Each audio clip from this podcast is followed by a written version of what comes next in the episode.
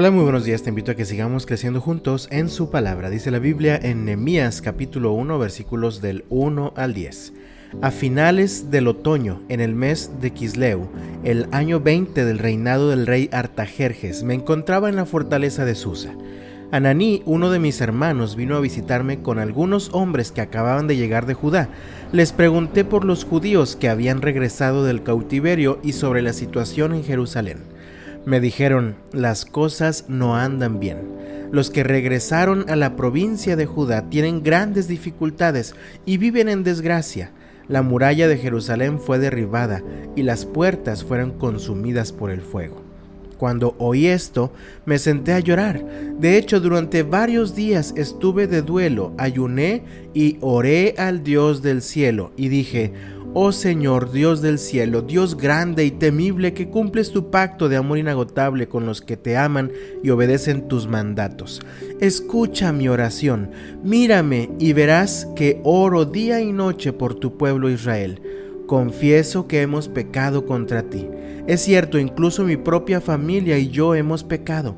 Hemos pecado terriblemente al no haber obedecido los mandatos, los decretos y las ordenanzas que nos diste por medio de tu siervo Moisés. Te suplico que recuerdes lo que le dijiste a tu siervo Moisés. Si me son infieles, los dispersaré entre las naciones. Pero si vuelven a mí y obedecen mis mandatos y viven conforme a ellos, entonces, aunque se encuentren desterrados en los extremos más lejanos de la tierra, yo los volveré a traer al lugar que elegí para que mi nombre sea honrado. El pueblo que rescataste con tu gran poder y mano fuerte, es tu siervo. Nemías fue un hombre temeroso de Dios, un hombre que se deleitaba en agradar a Dios a través de su vida. Mientras se encontraba en Susa, recibió noticias de que los que habían regresado a Jerusalén estaban sufriendo, principalmente porque la muralla de la ciudad había sido derribada y las puertas quemadas, así que no tenían ninguna forma de protección para las ciudades. Nemías se identificó con la necesidad de aquellas personas y de inmediato se dispone a actuar. Sin embargo, lo primero que hace es orar. En su oración podemos encontrar elementos importantes. Vamos a analizarlos brevemente. En primer lugar, Nemías alaba al Señor. El primer elemento es la alabanza que vemos en el versículo 5. Y dije, oh Señor Dios del cielo, Dios grande y temible, que cumples tu pacto de amor inagotable con los que te aman y obedecen tus mandatos. Nemías comienza resaltando algunas características que hacen a Dios único, entre ellas su grandeza, su amor y su misericordia. Muchas veces limitamos nuestra oración a pedir y llegamos a considerar la oración como una herramienta para que nuestras necesidades sean satisfechas pero cuando oramos también podemos alabar a Dios, reconocerlo por su bondad, por su amor y por tantas características que lo hacen único. El segundo elemento es la confesión. Leemos en el versículo 6 y 7, Escucha mi oración, mírame y verás que oro día y noche por tu pueblo.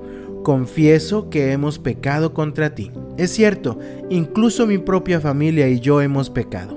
Hemos pecado terriblemente al no haber obedecido los mandatos, los decretos y las ordenanzas que nos diste por medio de tu siervo Moisés.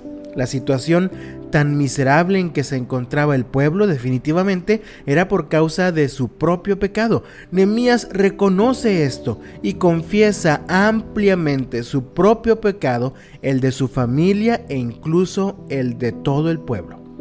Nemías fue lo suficientemente humilde para reconocer su condición y confesó. Hoy debemos seguir haciendo esto cada día, pues reconocemos que seguimos siendo imperfectos, débiles y seguimos cometiendo muchos errores y pecados.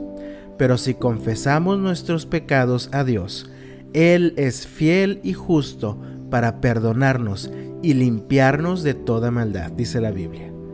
El tercer elemento importante en la oración de Nehemías es la súplica. Vemos en los versículos 8 al 10. Te suplico que recuerdes lo que le dijiste a tu siervo Moisés. Si me son infieles, los dispersaré entre las naciones, pero si vuelven a mí y obedecen mis mandatos y viven conforme a ellos, entonces aunque se encuentren desterrados en los extremos más lejanos de la tierra, yo los volveré a traer al lugar que elegí para que mi nombre sea honrado. Tres veces aparece el verbo suplicar. El diccionario define suplicar como pedir a alguien una cosa con humildad, sumisión y vehemencia. Nehemías suplica tres cosas: que Dios se acuerde de su promesa de volver a reunir al pueblo, que su oración sea escuchada y que Dios le conceda favor ante el rey. Cuando oramos a Dios y le pedimos algo, siempre tiene que ser a manera de súplica, con una actitud humilde, pues reconocemos que ante Dios no merecemos lo que estamos pidiendo, y si lo recibimos es solamente por la gracia y por la misericordia de Dios. Ahora está de moda declarar en lugar de suplicar. Sin embargo, la oración de Nehemías nos recuerda la actitud correcta ante Dios, la súplica humilde. Dios contestó la oración de Nehemías. Haría falta leer el libro completo para ver cómo Dios fue bueno y respondió a su oración.